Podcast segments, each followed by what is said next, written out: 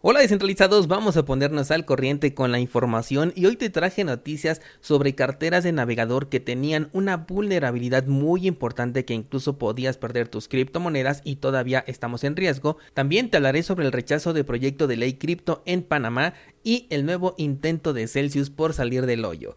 Hola de nuevo y bienvenidos a Bitcoin en español.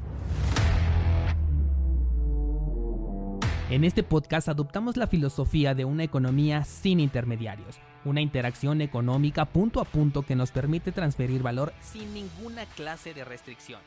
Hemos cambiado las cadenas centralizadas que limitaron nuestra economía durante años por cadenas de bloques que entregan transparencia a nuestra interacción económica. Y todo gracias a Bitcoin. Te doy la bienvenida a Bitcoin en español un espacio donde somos libres, somos soberanos, pero sobre todo somos descentralizados.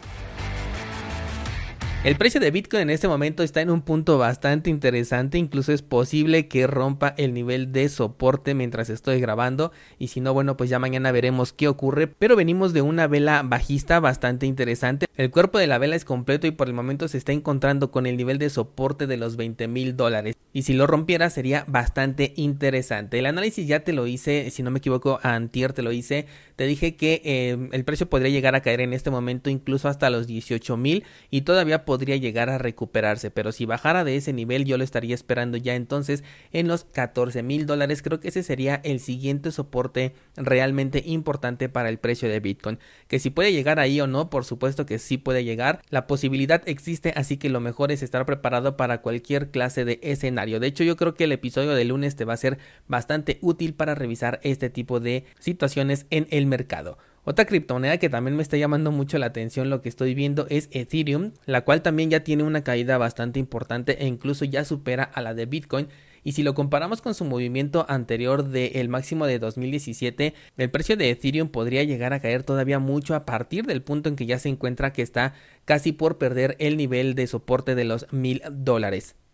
Yo te decía, no me acuerdo si fue la semana pasada o la antepasada, que no te sorprendiera ver a Ethereum por los 750 dólares y creo que va a ser un precio que va a alcanzar de manera muy fácil. Te recuerdo que esto no es ninguna recomendación, solamente estoy especulando con lo que veo en este momento en el mercado. Y es que tomando en cuenta toda la información que hemos recibido en los últimos días y viendo cómo se están moviendo los mercados tradicionales, creo que todavía el mercado cripto puede llegar a caer un poquito más. Así que toma tus precauciones, tanto en la cantidad de dinero que puedes permitirte arriesgar, como en el riesgo que ya estás incurriendo en este momento cuando ya estamos pues prácticamente por la mitad del camino hacia un nuevo mínimo después de haber marcado máximos históricos en todo el mercado cripto. Vámonos con las noticias y resulta que Metamask y otras carteras de navegador como por ejemplo la cartera de Brave la de Phantom y XDeFi comparten una vulnerabilidad que se había encontrado desde el mes de septiembre del año pasado y la cual permitía, bajo ciertas circunstancias, perder tus criptomonedas.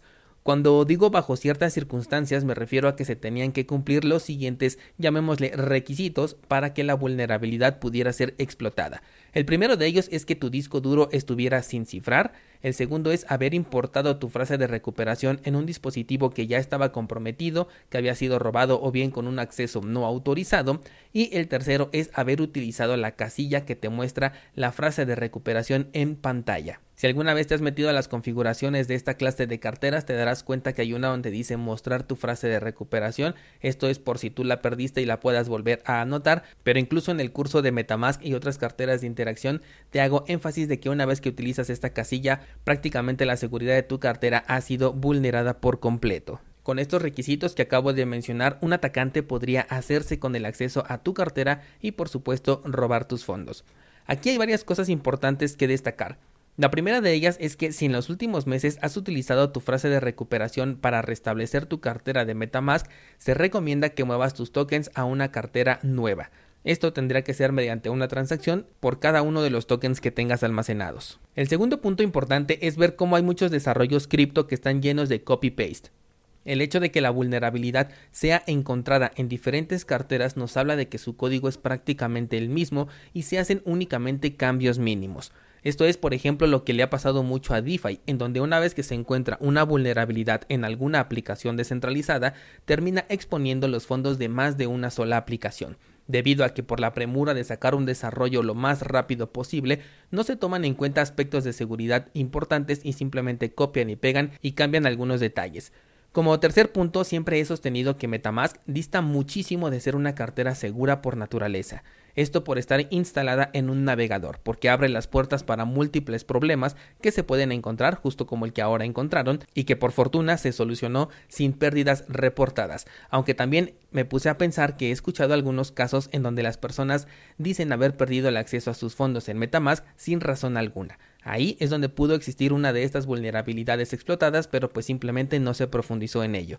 Tampoco descarto un mal uso de la información por parte de esta clase de usuarios, así que lo dejamos solo como especulación. Metamask debe sí o sí ser acompañada de un dispositivo en hardware que te permita firmar cualquier interacción que tengas con tu cartera.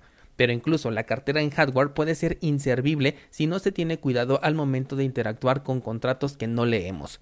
Al momento de acceder a una aplicación descentralizada siempre se te pide firmar el acceso a los permisos para estar enlazado a una plataforma DeFi. Suena todo bien hasta que no lo es más. Estos contratos normalmente los ignoramos y simplemente aceptamos sin revisar.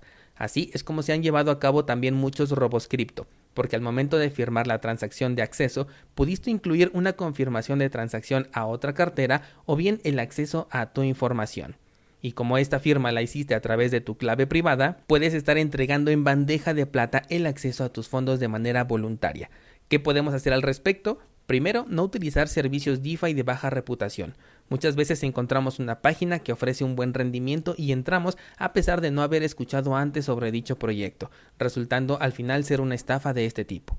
Otra cosa que se puede hacer es que una vez que termines con la interacción de la aplicación, retires los permisos, es decir, desconectar tu cartera. Esto se puede hacer desde la configuración donde revisas los sitios con los que tu cartera permanece conectado. Esto no te va a salvar de un ataque hecho mientras interactúas con la aplicación, pero por lo menos estás reduciendo un poco el riesgo. Así que si consideras que puedes estar en riesgo, es mejor que crees una cartera nueva, la enlaces a un dispositivo en hardware y pases ahí todos tus fondos si es que recuerdas en algún momento haber hecho estos pasos que te mencioné al inicio de la nota. Vamos con más información y resulta que en Panamá el presidente ha rechazado la propuesta de ley cripto que se estaba analizando para participar en la inclusión financiera, agregando a los activos digitales como activos regulados. El presidente dice que se necesita más información al respecto y mejores medidas en contra del lavado del dinero, lo cual para ellos es súper importante.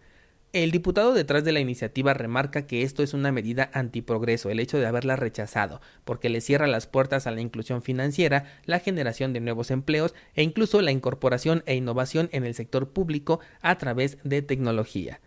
Con esta medida, los ciudadanos de Panamá ahora podrán seguir utilizando las criptomonedas al igual que lo hacían tres días antes, un año o más, y el resultado también hubiera sido el mismo si la ley se aprobara. Por supuesto, te estoy hablando en términos de poder utilizar las criptomonedas de la forma en la que mejor te convenga. Siempre que encuentres una comunidad dispuesta para interactuar con cripto, podrás utilizarlos. Por lo que el rechazo a esta ley representa pues más una pérdida de tiempo para el gobierno, pero con un nulo efecto en cripto. Algo que me llegó a la cabeza mientras leía esta nota es que posiblemente los ánimos por las regulaciones y ese FOMO por ser pro blockchain que estuvimos viendo en los últimos meses por parte de algunos eh, gobiernos, diputados e incluso algunos países comience a decaer conforme el mercado también sigue en negativo.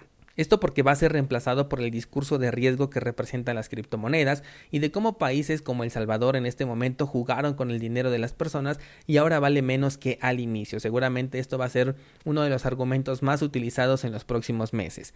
Personalmente me parece muy bien que estas iniciativas ahorita como que se vayan deteniendo, porque ese argumento del riesgo la verdad es que ya está muy desgastado. No quiere decir que no sea cierto, que no exista, pero hablando de Bitcoin sus fundamentales no han cambiado, por lo que la expectativa que tenemos los Bitcoiners supera por mucho el riesgo siempre y cuando pues no se invierta más de lo que se puede permitir perder y con esto pues también vamos a tener como un tiempo más de espera en lo que empiezan a llegar todas estas regulaciones que no van a traer nada positivo al sector. Por último, nos toca nuevamente hablar de Celsius, empresa que cada vez se ahoga más y llama la atención ya incluso de países e instituciones quienes ya están buscando emprender acciones legales en su contra, con lo que el escenario pinta para peor. Incluso por ahí hay un youtuber creo que está haciendo una campaña para meter una demanda.